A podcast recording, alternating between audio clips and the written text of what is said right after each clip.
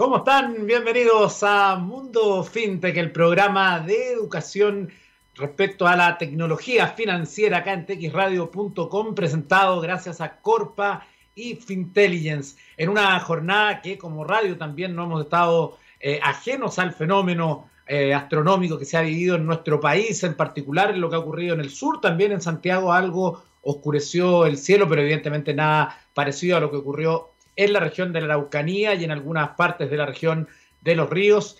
Em, y claro, en ese sentido vamos a hacer un paréntesis ya porque el, este eclipse ya pasó y ahora es momento también de retomar nuestra normalidad eh, en, la, en la vida. Así que vamos a revisar entonces informaciones que marcan hoy la, el, mundo fintech y que algunas son de eh, lo que ha dejado el fin de semana, partiendo por una historia que hoy está en Infobae, para ser preciso, es del día sábado que estaba en Infobae y que habla de la historia de los tres emprendedores sub 30 que crearon una fintech el año pasado y ya consiguieron inversiones por, escuche usted, un millón de dólares. Se trata entonces de eh, los socios de Lemon Cash, junto a colaboradores, se instalaron durante la pandemia en San Martín de los Andes, ciudad a la que la califican como la crypto friendly en el vértigo del mundo fintech un año puede ser mucho tiempo y la pandemia puede ser el empujón para acelerar un negocio. Tres jóvenes menores de 30 lanzaron en 2019 que aspira a transformar una billetera electrónica en la puerta de entrada de las criptomonedas para hacer pagos e inversiones con ellas. Arrancaron el desarrollo con 50 mil dólares de familiares y amigos. Hoy tienen 22 empleados operaciones en Uruguay y Ecuador, 10.000 usuarios registrados y socios fuertes. Es una ronda de inversores realizada de manera remota, donde obtuvieron inversiones por un millón de dólares de inversores europeos. Comillas, ser un unicornio nos va a quedar chico. Suelta sin temores Alan Borisansky, quien junto a Marcelo Cavazoli y Forja Martel crearon la compañía. Nuestra visión es fomentar la inclusión financiera mediante la tecnología en el mundo de la nueva economía blockchain. Hay una disparidad entre lo que las personas conocen y todo lo que pueden usar. Tenemos que ser puente para llevar la mayor cantidad de gente a esa tecnología disponible, explicó. Borisansky, egresado del Instituto de Tecnología de Buenos Aires, al igual que Martel, se conoció con Cavazoli, egresado de la UBA, en un programa de incubación del gobierno porteño. Allí comenzó todo, el recorrido de estudios, cursos y conferencias los llevó a mostrar sus proyectos y a establecer contactos. Así llegaron este año con la virtualidad que exige la pandemia a una ronda de inversión liderada por el fondo estadounidense Draper University, encabezados por Tim Draper, una estrella entre los inversores de riesgo a nivel global en el mundo fintech. Pocos días atrás, Draper participó de la Argentina FinTech Forum, donde no dudó en asegurar que pronto conseguirá que, que las empresas usen criptomonedas para pagar sus salarios y sus facturas a los proveedores. La billetera electrónica es su principal producto, pero no es lo que queremos ser, dice. Y explica que queremos crear un nuevo ecosistema virtual basado en el uso de todo lo que te permite blockchain, como ahorrar en nuevas monedas, así como otras billeteras ofrecen invertir el saldo en pesos la nuestra es la única que se propone que el saldo sea invertido en dólares virtuales como fondos en activos digitales que dan más de 8% en dólares, incomparable con cualquier otro retorno. Bueno, vamos a seguir hablando del mundo fintech y otra de las notas que está destacada hoy en eh, los sitios, sobre todo los sitios de tecnología eh, financiera, son la que vamos a leer a continuación, que está en Trending Trentic.cl y se trata entonces de tendencias tecnológicas de negocios y que señala que FinTech de cobranza chilena será acelerada por Google. Esta noticia entonces dice que el programa de la compañía internacional del software Google for Startups seleccionó el emprendimiento chileno eh, Colectia. Será la startup nacional que desarrolla procesos de cobranza mediante el uso de inteligencia artificial, la primera de su tipo a nivel latinoamericano. Además, en otras noticias de esta jornada o de estos días se destaca en elnacional.com, dicen empresas fintech ganadoras en pandemia y señala este artículo entonces que se llama Financial Technologies, fintech en su abreviatura y ha llegado para quedarse. La razón es que en el ámbito mundial empresas de distintos sectores han movido sus fichas para formar parte de la transformación que impulsa precisamente esta modalidad de negocio de negocios emergentes, perdón. Su objetivo es crear productos y servicios financieros fáciles e innovadores mediante la utilización de tecnologías de la información y la comunicación que permitan el acceso a un mayor número de personas y compañías. De hecho, las startups sobre servicios financieros, fintech, son las más prometedoras del mundo, de acuerdo con Mauricio Martínez, Associate Partner de consultoría en IT y fintech de EI Chile. Son negocios inventivos que tienen el potencial de reformular la manera de entender y, prestar los servicios financieros. Esto lo hacen apoyándose, como mencioné antes, en las nuevas tecnologías de la información, pero también en las aplicaciones móviles o el Big Data. Gran volumen de datos que inundan a una empresa todos los días. Ahora, ¿qué hace tan atractivos estos emprendimientos financieros?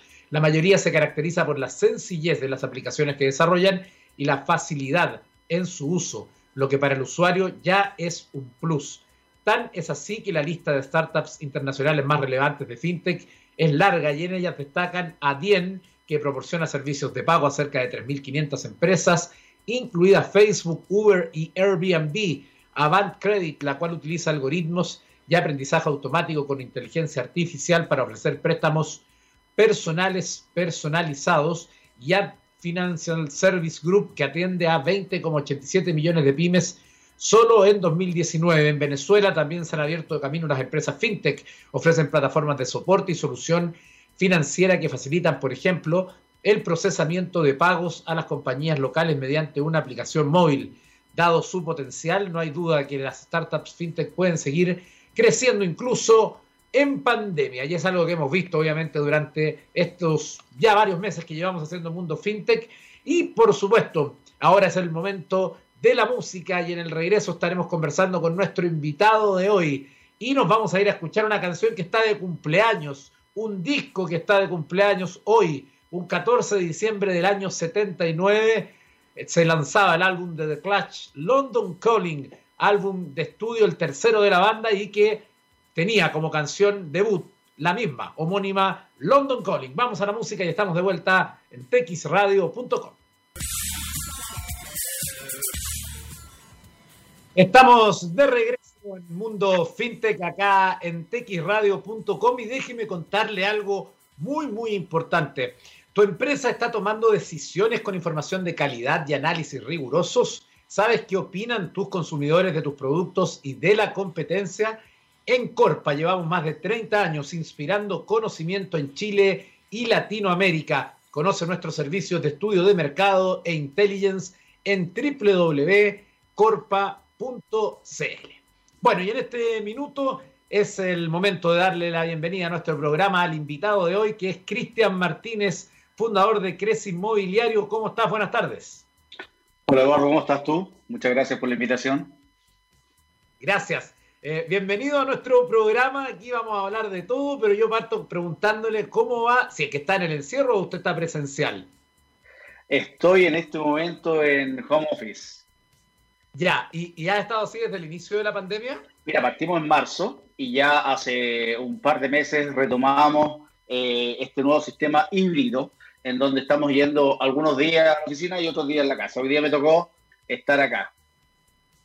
Perfecto. Claro, efectivamente ahí hay una cuestión que eh, son decisiones que han tenido que ir tomando eh, distintas personas y distintas empresas respecto a lo que era antes de la pandemia, pero lo que está más o menos claro es que no vamos a volver al, escenario eh, inicial, ¿no? En términos de que de alguna manera lo que tenemos hoy día o lo que vemos es que hay modelos más híbridos, como tú, tal como tal lo, estás contando, lo que nosotros estamos apreciando en distintas empresas y en distintos lugares donde va a quedarse este nuevo modelo. Yo me parece que es una buena idea, así que eh, fantástico por los que lo pueden hacer, por supuesto, y que eh, les permite entonces administrar mejor su tiempo. Bueno, hablemos un poquito de inmediato de qué se trata eh, Crece Inmobiliario. Preséntele este servicio a la gente.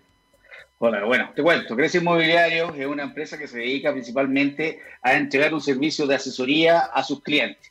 ¿Quiénes son los clientes? Principalmente gente eh, como tú, como yo, que quiere ser inversionista, que quiere proyectar su futuro, que quiere el día de mañana tener una libertad financiera. Eh, entonces nosotros lo asesoramos en buscar inmobiliarias que den un buen servicio, proyectos inmobiliarios que den una buena rentabilidad. Lo ayudamos también en el proceso crediticio con las distintas instituciones financieras que tenemos de alianza y después lo acompañamos en todo el proceso de administración y corretaje de estas propiedades, porque es muy fácil decir, soy, eh, yo quiero ser inversionista, pero después que tienes la propiedad, ¿qué hago con esta propiedad? Eh, ¿Cómo lo administro? ¿Cómo, ¿Cuáles son los mejores eh, clientes? ¿Cuáles son los mejores arrendatarios? Bueno, nosotros, dado que tenemos más de 15 años de, de experiencia en el mercado, ya conocemos distintos factores o atributos que te permiten diferenciar bien cuál es un proyecto rentable, cuál es una inmobiliaria de buena calidad y cuál es un arrendatario también de buen perfil que podría ser un buen sujeto y pagador del, del arriendo. Y nosotros estamos presentes tanto acá en Chile, en todo a lo largo de Chile, como también en Estados Unidos. Eh, estamos principalmente en la zona de Filadelfia, Baltimore, San Luis y un poquito más abajo en, también en toda la zona de Florida, de Orlando y Miami. Perfecto, claro, aquí yo estoy en el sitio web de ustedes, crecinmobiliario.com, ahí uno puede ver entonces, por ejemplo, destacado lo que tú mencionas de invierte en Estados Unidos. Además, veo que ahí tienen una sección de educación financiera, algo que es un tema que cruza básicamente este programa, la educación financiera tecnológica, pero eh, que es un tema que a nivel general, sacándole el, segundo apellido tecnológico, es un tema que está al debe Chile, evidentemente, y que eh, es súper importante que se haga también una inversión en educación al respecto de estos temas. Así es, mira, eh, según la OCDE, eh, una de las formas de crecer los países es a través de la educación y principalmente de la educación financiera. Eh, en Chile tenemos un déficit de educación financiera importante, al igual que los otros países de, la zona. ¿Y qué nos hemos detectado nosotros a lo largo de nuestros años de, experiencia en el mercado? Que en Chile, los chilenos, valga la redundancia, estamos endeudado al menos 10 veces de nuestro ingreso en deuda de corto plazo. Me explico, si gano 500, debo 5 millones de deuda en el corto plazo y eso eh, en promedio son 7 acreedores, sumando las casas comerciales, el retail, la farmacia, los bancos, los créditos de empresas, etc. Eso te lleva a que cerca del 70% de tu ingreso lo estés destinando solamente a pagar deudas de cuarto. Y eso te permite que que te lleva a que tengas un muy mal vivir y que llevas el día a día te permite solamente pagar deudas y vas haciendo la bicicleta. Entonces, como tú bien lo dices, como parte del programa de Crece Inmobiliario es apoyar a que la gente no solamente invierta, sino que primero busque esta educación financiera para después lograr la inversión. Y ahí hacemos un, un programa de educación financiera que tomamos tres grandes tópicos. Uno es el ahorro, en donde vemos las distintas alternativas que la persona puede ir ahorrando distintos instrumentos, dependiendo su aversión o no al riesgo, dependiendo cuál es la rentabilidad que quiera y dependiendo también del horizonte de tiempo en el cual esta persona quiera obtener eh, o quiera liquidar esos ahorros. También buscamos la manera eficiente de usar los medios de pago. Todos sabemos que hoy día eh, es muy difícil andar con dinero en efectivo en la billetera, más bien andamos con, con la tarjeta esa, esa tarjeta no hace eh, pagar todo, entonces tenemos que saber bien cómo usarlo, cómo, cuándo, cuánto pagar, cuándo debo pagar. Muchas veces nos ha tocado que ni siquiera sabemos leer en la cartola de, de, la tarjeta de crédito. Entonces, es importante llegar a las raíces, a los cimientos y entregar esta herramienta para que todos sepamos cómo usar eh, de manera eh, correcta los medios de pago. Y por último, hacemos un estudio de sanidad crediticia y un reordenamiento financiero, en donde vemos la situación de salud crediticia de cada uno de, las personas que estamos asesorando y luego de, ese asesor, de, de, hacer ese análisis, porque igual cuando nosotros vamos al médico, primero tenemos la dolencia, vamos al doctor, nos, nos examinan y después nos dan el remedio. Primero tenemos que saber cuál es la dolencia, qué es lo que está pasando realmente, cuáles son las posibles alternativas para poder darle la herramienta y la solución al cliente final. Entonces, que nosotros creemos un programa integral que va desde el ahorro hasta el saneamiento crediticio o la salud financiera de cada uno de nuestros clientes para luego poder llevar a que el día de mañana pueda ser el inversionista y él pueda ser el propio, propio arquitecto de tu futuro. Y cuando hablamos de comprar una propiedad como modo de inversión, eh, ¿por qué sería una, una mejor alternativa que otras formas de inversión, por ejemplo? O, más bien, te agrego otra parte de la pregunta, o quiénes deberían eh, verlo como una opción eh, más que otras opciones de inversión más quizá más tradicional o más bien de la, del mundo de la banca? Así es, buena pregunta. Mira, hoy en día hay distintos instrumentos financieros que nos permiten poder invertir. Existen desde las acciones, que son eh, un, un, activo muy rentable, pero estamos hablando en el largo plazo y son un activo muy riesgoso. Están los fondos mutuos, que estamos hablando de inversión un poquito más baja, pero también nos cobran administración y nosotros no administramos esa, esa, ese instrumento. También tenemos el ahorro propiamente tal, en el cual hoy día es un activo que si bien el riesgo es bajísimo, la rentabilidad que me está dando es demasiado baja. ¿Qué veo yo? Hoy día eh, hay un activo que en la última década ha rentado más de un 105%. Y ese activo son los bienes raíces, dado que ha generado una plusvalía constante, dado que los terrenos se están agotando eh, los terrenos no es que se vayan agotando por todos lados, sino que eh, a medida que van al centro te vas después yendo hacia las comunas laterales, entonces esos terrenos que están quedando se van tomando un mayor valor y así también van subiendo de valor las propiedades. Eso ha llevado a que en los últimos 10 años, en la última década, se haya más que duplicado los valores de los bienes raíces. Es un activo en el cual en el tiempo siempre va a tender al alza, va a tener una plusvalía y a eso le sumamos que me va a generar un flujo anual que es mayor al 5 o al 6%, es un activo que realmente me está entregando una plusvalía sobre el 10 y a eso más la, la rentabilidad de flujo, estamos hablando sobre el 15%. Claro, eh, eh, ahí cuando tú hablas, por ejemplo, de los terrenos, pensando en la capital, que es donde nosotros vivimos, igualmente estos fenómenos se dan en todo Chile. Eh, claro, es cuestión de ver estas urbanizaciones que se han tomado verdaderamente las laderas de los cerros, las periferias de la ciudad, por ejemplo, Pensemos en San Bernardo, que era un lugar que era como una común, una ciudad aparte y que estaba por allá y todo pasaba allá y que se, se ha llenado de urbanizaciones de clase media que eh, además tienen incluso hasta eh, lagunas artificiales, son toda una cuestión que ha ido dándole evidentemente que esos terrenos tienen otro valor, tienen otra plusvalía y además eso va como que va contagiando, es lo mismo que pasó en el sector de San José de Maipo, ¿no? que también estaba bien hasta hace unos 20 años era un peladero, o lo que ha pasado en Viña del Mar también. Hay muchos ejemplos de lo que tú dices que es así. Así es, porque la, la zona céntrica, eh, donde llega la, y se urbaniza, eh, luego van creciendo hacia el costado, porque también los planos reguladores, si bien van levantando edificios, llega un momento que el plano regulador de la municipalidad dice, no, ya, hasta aquí estamos bien, no queremos seguir teniendo edificios tan altos. Eso pasó en Ñuñoa, eso pasó en Santiago Centro, eso pasó en Estación Central, en, Independencia. Entonces te achican los edificios y eso lleva a que el metro cuadrado cada vez se, se haga más caro, o sea, hace más caro. Entonces, eh, y eso, a medida que tú vas teniendo una propiedad en esos sectores, eh, se te va revalorizando el metro cuadrado o la propiedad que vas teniendo en esa zona. Entonces, eh, es un activo que es muy rentable, es de no difícil administración, lo que sí hay que tener bien claro cuáles son los parámetros en donde tú vas a, generar algunos algoritmos para arrendar a, ciertos clientes o al futuro arrendatario.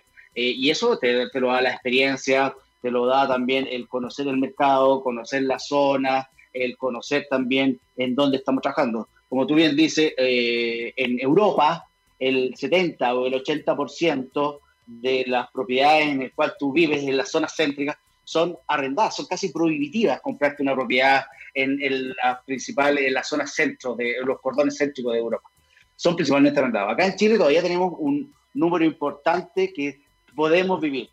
¿Cuál va a ser la tendencia? Que cada vez va a ser mayor, que vamos a arrendar en esa zona más que vivir. Y ahí está la oportunidad al que pueda comprar para generar una inversión, una inversión en que va a ser rentable, una inversión que va a ser fija y una inversión que va a tener una plusvalía.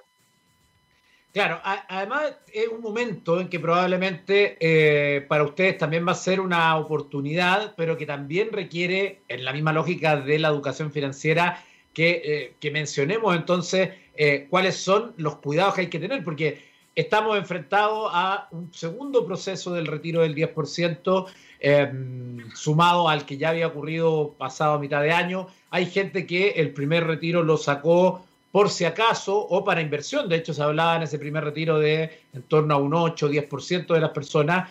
Eh, seguramente en este segundo también va a haber un, grupo de personas, no es un grupo mayoritario, pero igualmente no deja de ser importante, que también seguramente va a retirarlo y querrá, eh, incluso algunos sumarán los dos y ya ahí ya tendrán una buena, buena cantidad para dar un pie o eh, qué sé yo. Eh, en ese escenario, em, ¿qué observan ustedes? ¿Qué va a ocurrir allí? ¿Cuáles son los consejos que pueden dar? Nosotros vemos que va a ser un momento en donde se va a invertir mucho en, propiedades, eh, sobre todo que ahora está sacando o va a retirar un porcentaje importante de gente que, que todavía tiene fondos. entonces, ese 10% estimamos que lo van a ocupar para poder invertir. Eh, sobre todo en propiedades. ¿Cuáles son los riesgos que nosotros vemos?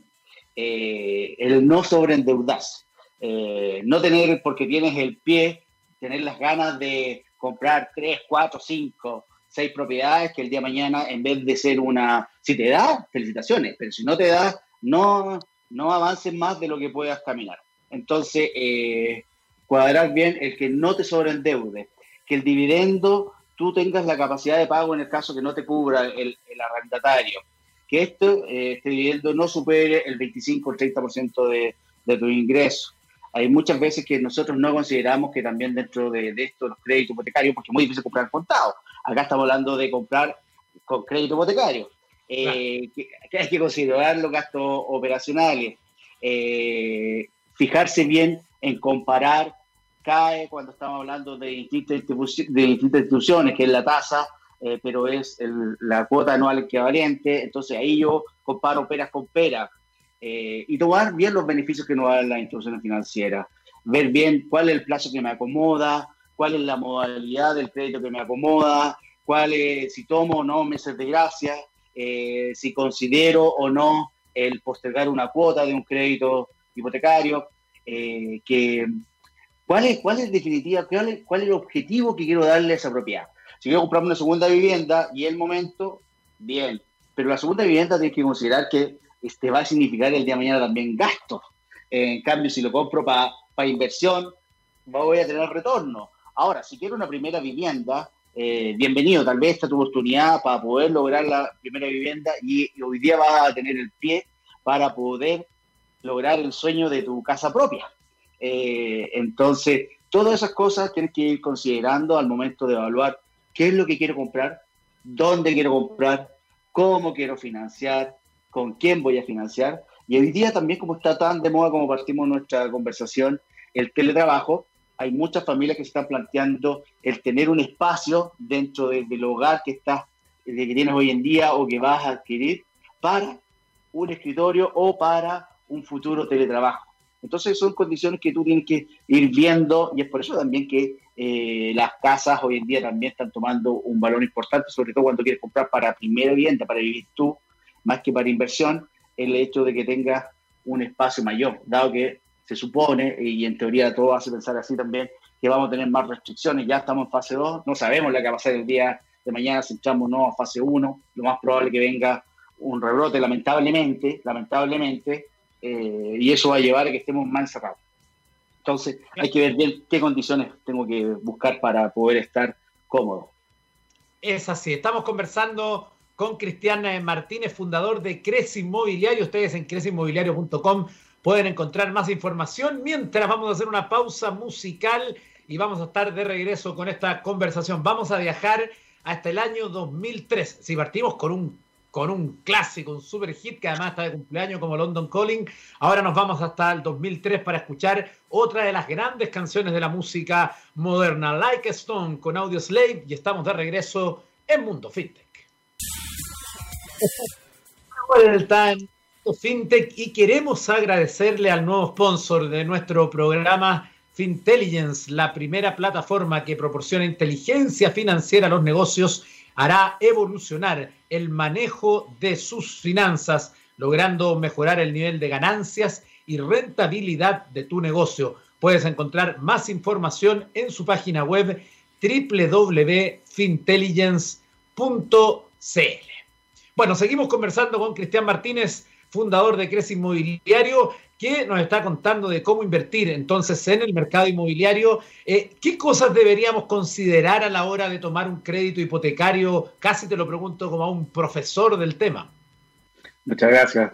Oye, sí, es una, interesante pregunta porque la verdad que eh, al momento de tomar un crédito hipotecario nosotros eh, generalmente consideramos solamente la tasa o el precio y no es solamente un aspecto, a, el único aspecto a considerar.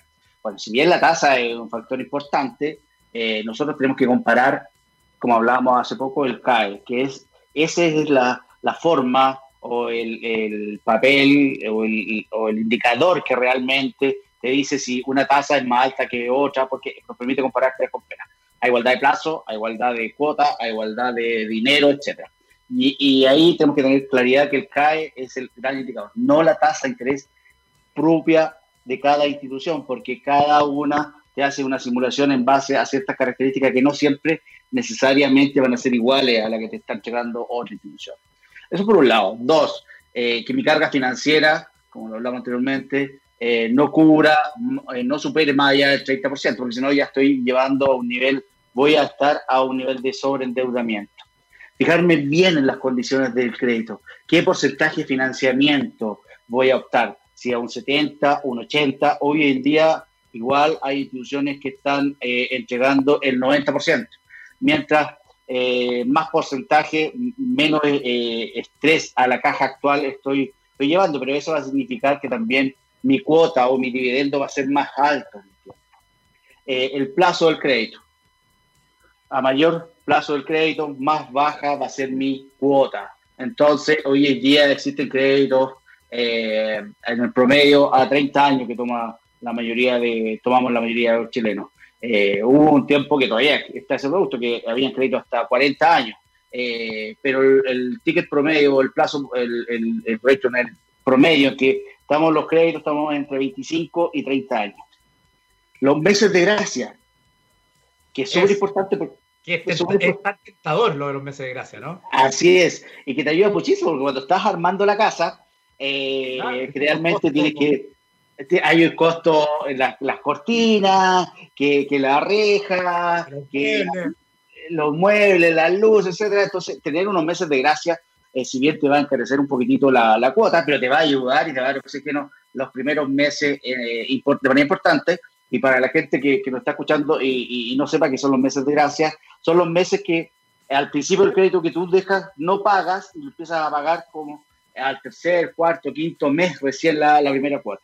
Es importante eh, eh, dejar en claro que ahí eh, los seguros siguen funcionando en esos meses de gracia. Entonces, si yo pago mi primera cuota al mes 6, desde el mes 1 al mes 5, el seguro igual me está cubriendo la propiedad en el caso que haya un incendio, un terremoto. Por eso la primera cuota es más alta, porque está incluido todos los, los, esos cinco meses el seguro que no, no me cobraron.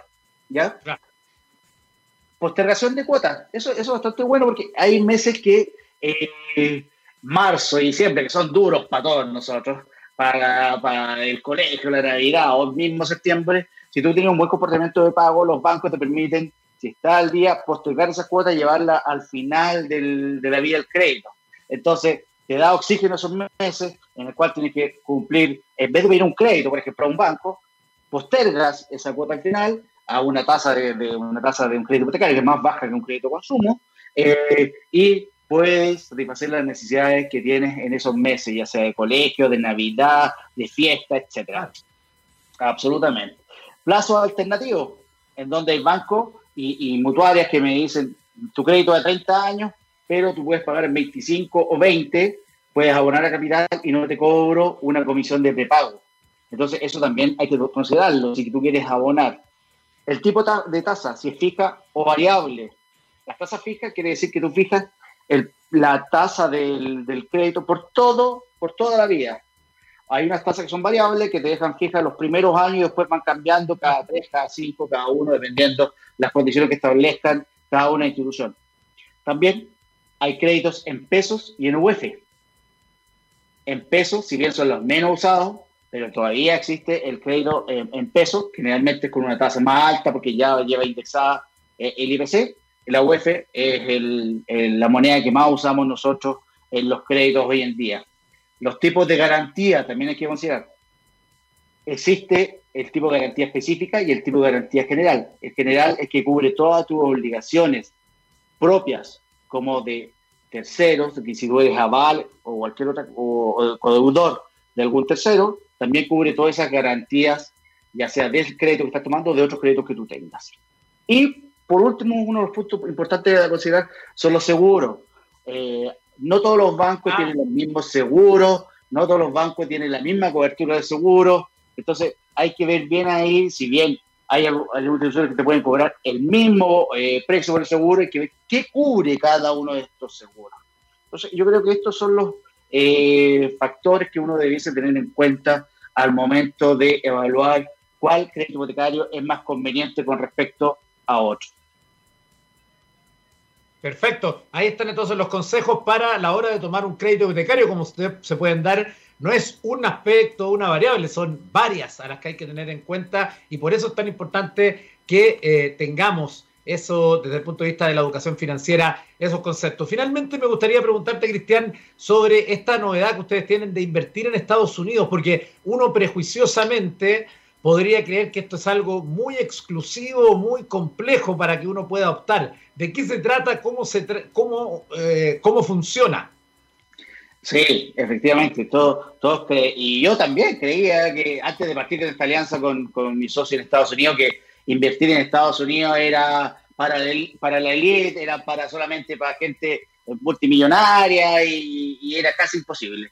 Eh, efectivamente, eh, es un producto que está entrando cada vez más acá a Chile y a los distintos países de, Latinoamérica, en donde eh, consiste en que en Estados Unidos te ofrecen la posibilidad de comprar una propiedad con precios muy similares a, a las chilenas, eh, estamos hablando de propiedades desde 90 mil dólares, cerca de 2.700 unidades de fomento, que no es una ganga, porque acceder a 2.700 unidades de fomento eh, hay que tener recursos, pero sí no es tampoco eh, algo prohibido.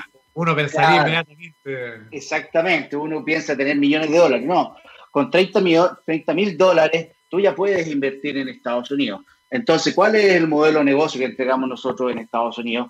eh, encontrar allá la propiedad que tú requieras, tanto en Filadelfia, Baltimore o en, Florida. Primero tienes que tener claro para qué lo quieres, si es para invertir o también para utilizar. Finalmente, si quieres como segunda vivienda, para pegarte un viaje, ir a vacacionar, la playita, rico, bueno, Florida yo creo que es más conveniente para la zona de Miami y Orlando.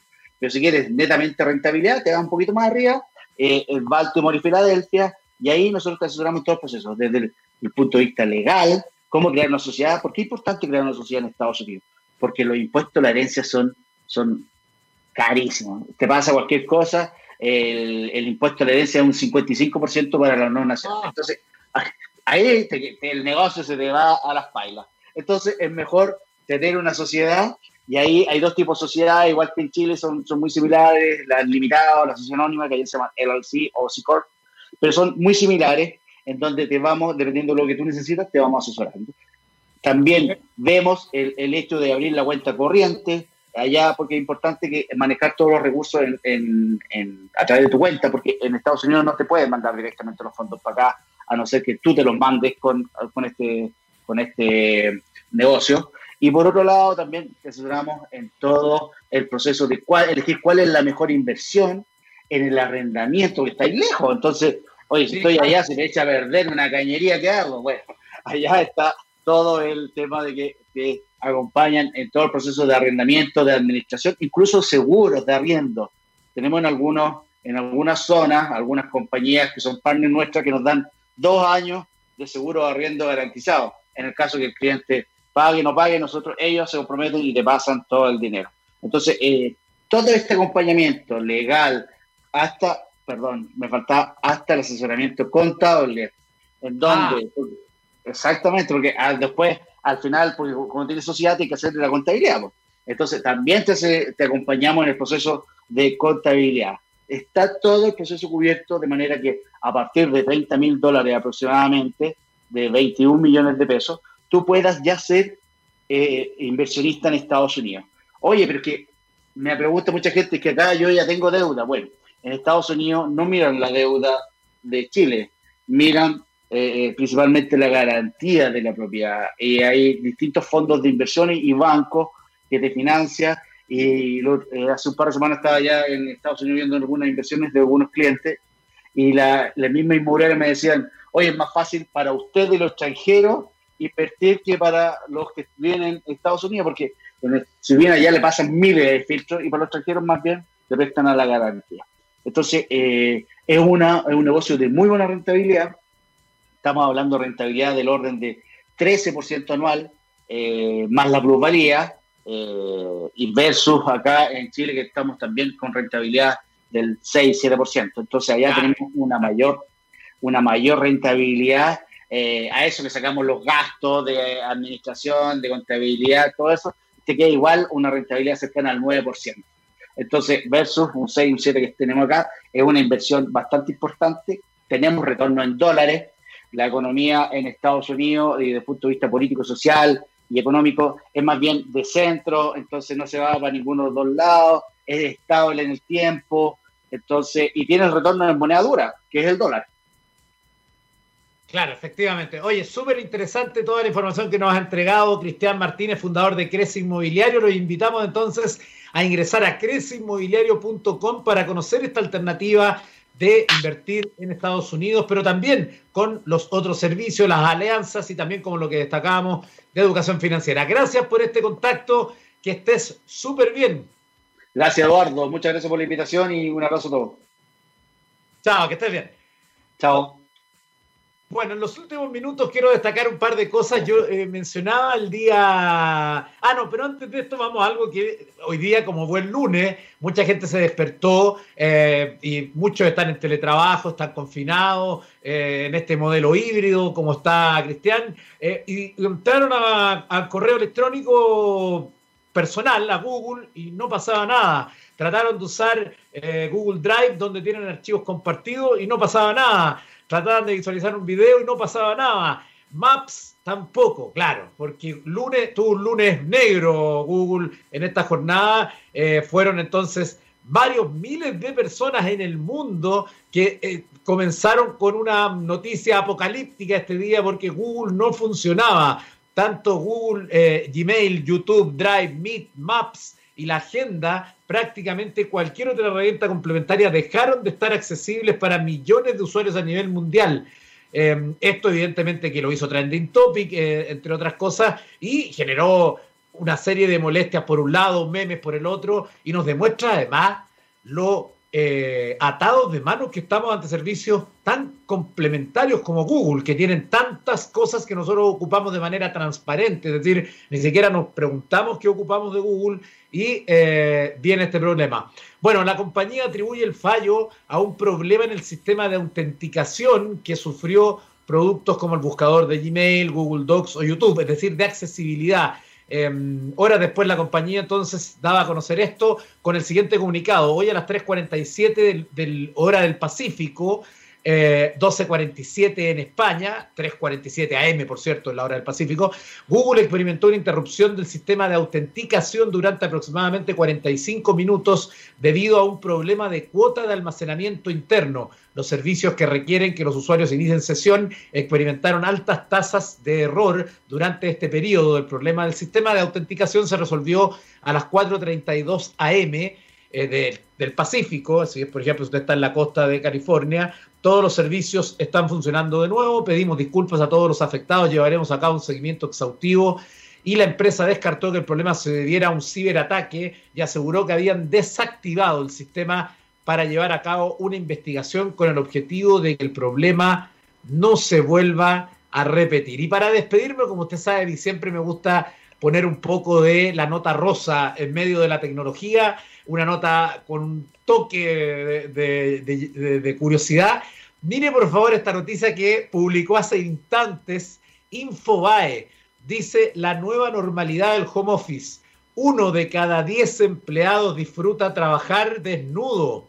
Esta, este informe entonces que eh, ha dado a conocer, eh, se basó en una, eh, en una encuesta que se hizo durante octubre a 8.076 empleados de pequeñas y medianas empresas es decir, entre 10 y 250 empleados, en Brasil, Bélgica, China, Francia, Alemania, Italia, Japón, Luxemburgo, Malasia, también en Suiza, en Países Bajos, Sudáfrica, España, o sea, para que usted vea que es una variedad de culturas. Y entonces, consultado sobre los beneficios que ofrece el home office, el 11% dijo que disfrutaba trabajar sin ropa, aunque la gran mayoría se inclinó por la posibilidad de trabajar con vestimenta cómoda. Esa fue la respuesta que dio el 48% de los entrevistados, quienes confesaron haberse acostumbrado a este nuevo estilo de vida que esperan seguir conservando a futuro. Otro de los gustos que se dan los usuarios es levantarse cinco minutos antes de comenzar la jornada, trabajar al aire libre, ya sea desde el balcón o bien en el patio del jardín. Además, se destaca que poder decirle adiós a los traslados largos también hizo que los empleados se sintieran más felices, ya que podían despertarse cinco minutos antes de que comenzara el trabajo, mientras que muchos también disfrutaban tomando una siesta durante el día.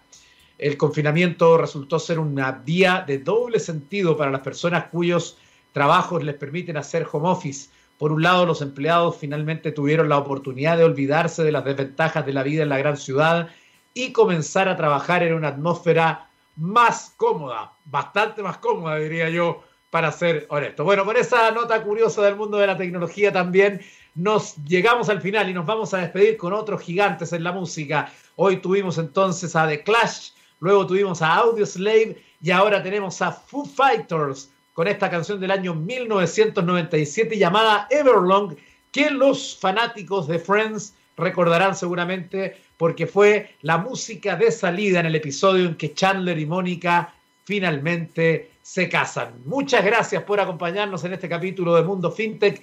Siga en la sintonía de txradio.com y nuevamente agradecemos la, eh, el auspicio de Corpa y Fintelligence que permiten que sigamos aprendiendo de tecnología financiera. Que estén muy bien.